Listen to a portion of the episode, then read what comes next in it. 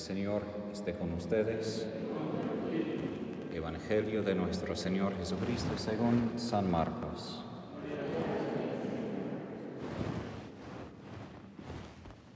Los fariseos con algunos escribas llegados de Jerusalén se acercaron a Jesús y vieron que algunos de sus discípulos comían con las manos impuras, es decir, sin lavar.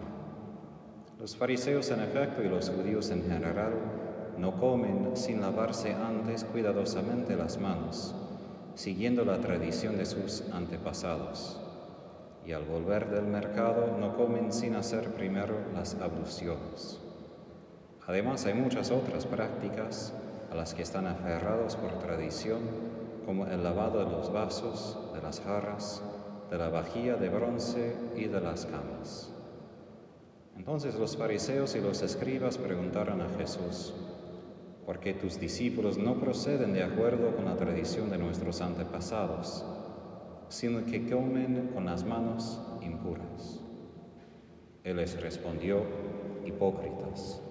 Bien profetizó de ustedes Isaías en el pasaje de la escritura que dice, Este pueblo me honra con los labios, pero su corazón está lejos de mí.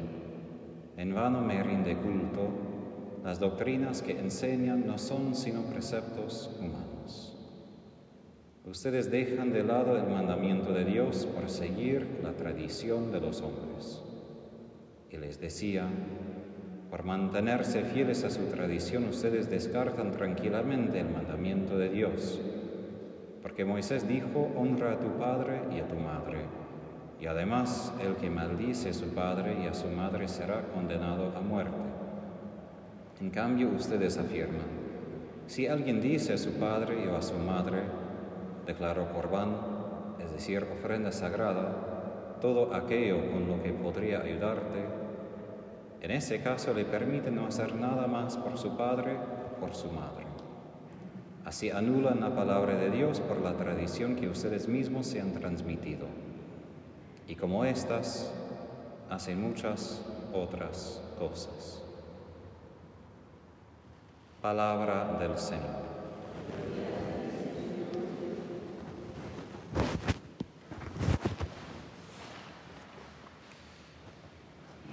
Jesús, en vez de responder a la pregunta de los fariseos, él mismo hace una crítica a los fariseos. Jesús suele no contestar directamente a nuestras preguntas, sino él va al nudo del asunto para decir la verdad que más necesitamos escuchar. Y aun si hoy, por ejemplo, en cambio, a comparación con los judíos, quizás no tenemos tantas tradiciones de lavar las manos, de purificar camas o jarras o cosas así. Todavía podemos identificar algunas tendencias que son muy humanas frente de nuestro encuentro con Dios. Y eso es siempre intentar suavizar o ablandar los requisitos de su palabra. Es más fácil por los fariseos tener muchas tradiciones muy concretas que enfrentar todo lo que exige un mandamiento. Porque el mandamiento exige el sacrificio que quizás no nos gusta y preferimos a veces hacer el sacrificio que sí nos gusta. Y creo que hace meses utilicé este ejemplo para explicar este peligro que siempre existe en el corazón humano. El cardenal Ratzinger, Papa Benedicto, pero como cardenal escribió un libro, El espíritu de la liturgia, y ahí explicó de que los, los hebreos que habían salido de Egipto querían, cuando hicieron este becerro de oro, querían dar culto a Yahvé, al Señor que les había rescatado de Egipto. No es que querían dar culto a otro Dios extraño. Pero ¿qué fue el problema? Querían dar culto de su manera. No querían esperar para que Moisés bajara del monte para indicarles cómo Dios quiere que ellos den culto a Él. Y esto es el desafío que muchas veces nosotros encontramos. Es cómo vivir según esta voluntad de Dios, que es muy diferente que mi voluntad. Obvio que aquí Jesús no condena todas las tradiciones, porque él mismo transmite ciertas tradiciones a sus propios, sus propios discípulos, y San Pablo, por ejemplo, dice a los tesalonicenses que deben guardar sus tradiciones. Pero esto quiere decir en latín tradición lo que uno transmite, lo que uno da a otra persona. Y sí debemos guardar lo que Jesús ha transmitido a nosotros de una generación a otra, pero lo difícil es esto, es mucho más fácil guardar ciertas tradiciones exteriores sin el espíritu que se necesita primero transmitir de una generación a otra. Y creo que eso es parte de la crisis que tenemos en la iglesia de hoy, al menos para mí como norteamericano, estando aquí en Argentina, que hay un país que tiene su constitución que es católico, muchos bautizados católicos que tienen prácticas en algún sentido católicas, pero muchas veces sin el espíritu detrás de esto, sin entendimiento, sin la práctica, sin la capacidad de entender todo lo que esto involucra. Y esto es el gran desafío, porque, como digo, como católicos es un poco más fácil transmitir lo exterior, porque es algo que podemos ver, algo que podemos decir, haz esto, pero lo que es obvio es que se ha perdido muchas veces la razón, el por qué.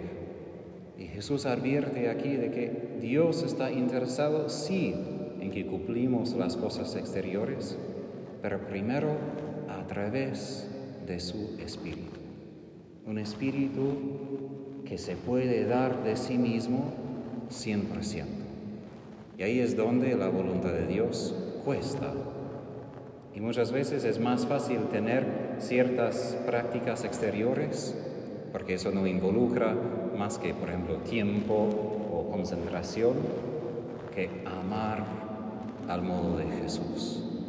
Para que todos los mandamientos, al fin, toda la palabra de Dios nos dirige hacia el crucifijo y nos hace preguntar, ¿soy yo preparado a vivir así?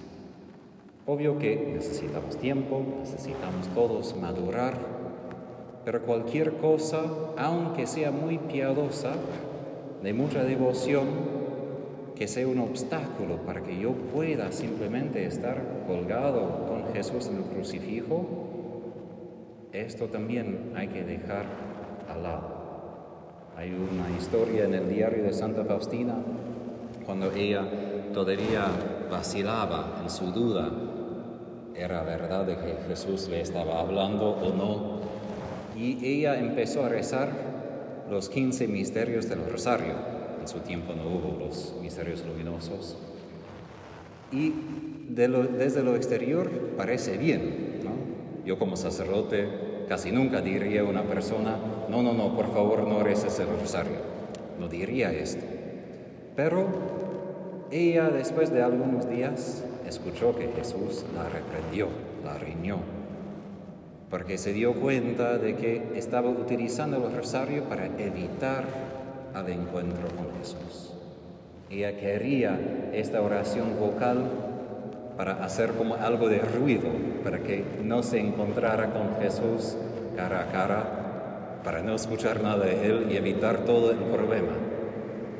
Y así hay que entender que aun las cosas piadosas a veces se hacen barreras.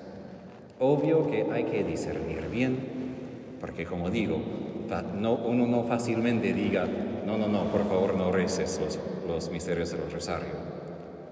Pero sí es importante recordar de que al fin de cuentas vamos a estar con Él. Y Él no pudo decir mucho en el crucifijo, ni pudo meditar, ni pudo hacer mucha devoción, ni estaba en el templo donde hacía la liturgia. Estaba desnudo, sin capacidad de hacer casi nada, sino de gritar algunas palabras y entregarse en las manos de su Padre. Y es importante para nosotros recordar esto. ¿A dónde vamos en la vida espiritual? Y yo recuerdo, y aquí quizás termino, yo recuerdo que en el noviciado, en el comienzo de la vida religiosa, por ejemplo, Christopher ojalá en un mes va a ir al noviciado, en general estábamos todos como muy fervientes, con muchas devociones particulares, esta cosa y otra oración y otra práctica, todo bien, pero estábamos como muy dispersados, mucha energía por muchos lados. Y a lo largo del noviciado, a lo largo de la formación, entendí que hay que tener algunas devociones, rosario, coralía, pero de apuntar a dónde voy. Porque a veces queremos como tener tantas cosas para que tenemos como algo espiritual, como una vestidura espiritual que brille con todo lo que hacemos. Pero eran los fariseos que tenían sus vestiduras religiosas en Calvario. Jesús no tenía nada. Y hasta la ropa que él tiene es más por la propiedad nuestra que realidad, porque él fue completamente desnudo. Los romanos despreciaron la circuncisión de los judíos y querían exponer hasta esto frente de todos. Entonces, pidamos a Jesús esta capacidad de vivir según su palabra, de seguir su ejemplo de vivir en esta obediencia a Dios Padre en todo, para que seamos semejantes a Jesús en la tierra y un día semejantes a Él en el cielo.